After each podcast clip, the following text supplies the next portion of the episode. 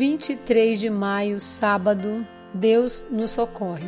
O Senhor é minha força e o meu escudo. Nele o meu coração confia e dele recebo ajuda. Meu coração exulta de alegria e com meu cântico lhe darei graças. Salmos 28, verso 7. Em 2008, meu esposo recebeu o chamado para trabalhar no sertão do Rio Grande do Norte, em Serra de Martins, cidade turística e com um povo acolhedor.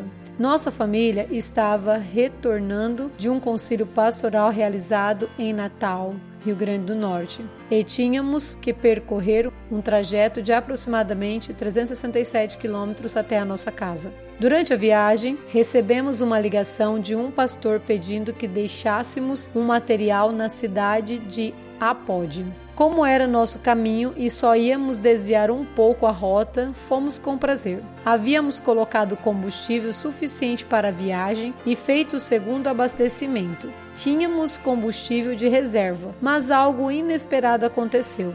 Ao sairmos dessa cidade durante o percurso, houve um desvio e entramos em uma estrada de terra que parecia não ter fim. Começamos a ficar preocupados com o combustível. Só tínhamos dois pontos marcando no painel. Já era noite e a estrada estava escura e deserta. Nossas filhas eram muito pequenas, de um e três anos, e sabíamos o quanto ainda faltava depois que saíssemos daquela estrada. Só encontraríamos posto de gasolina na cidade de Umarizal ou em cima da serra, depois que chegássemos na rodovia, mas ainda teríamos que rodar 20 quilômetros. Nosso Deus é infinitamente misericordioso e tínhamos certeza do seu cuidado por nós. Continuamos orando e confiando. Meu esposo disse que não tínhamos o que fazer, precisávamos seguir em frente.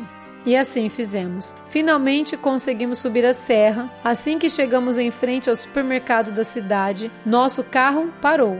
Tínhamos amigos naquele local que nos ajudaram. Naquele momento, muito agradecidos a Deus, chegamos em segurança ao nosso destino. No dia seguinte, meu esposo calculou o percurso que fizemos e tivemos a certeza de que rodamos mais ou menos uns 20 quilômetros sem combustível.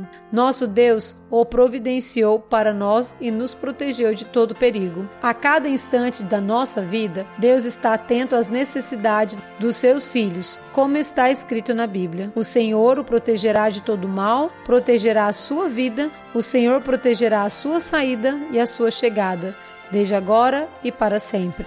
Salmo 121, versos 7 e 8. E certa é a promessa. Nossa família experimentou o cumprimento dela. Convido você a também confiar sua vida a Deus. Valdenice de Paiva e Silva Aguiar. Bom dia e feliz sábado, minha querida irmã.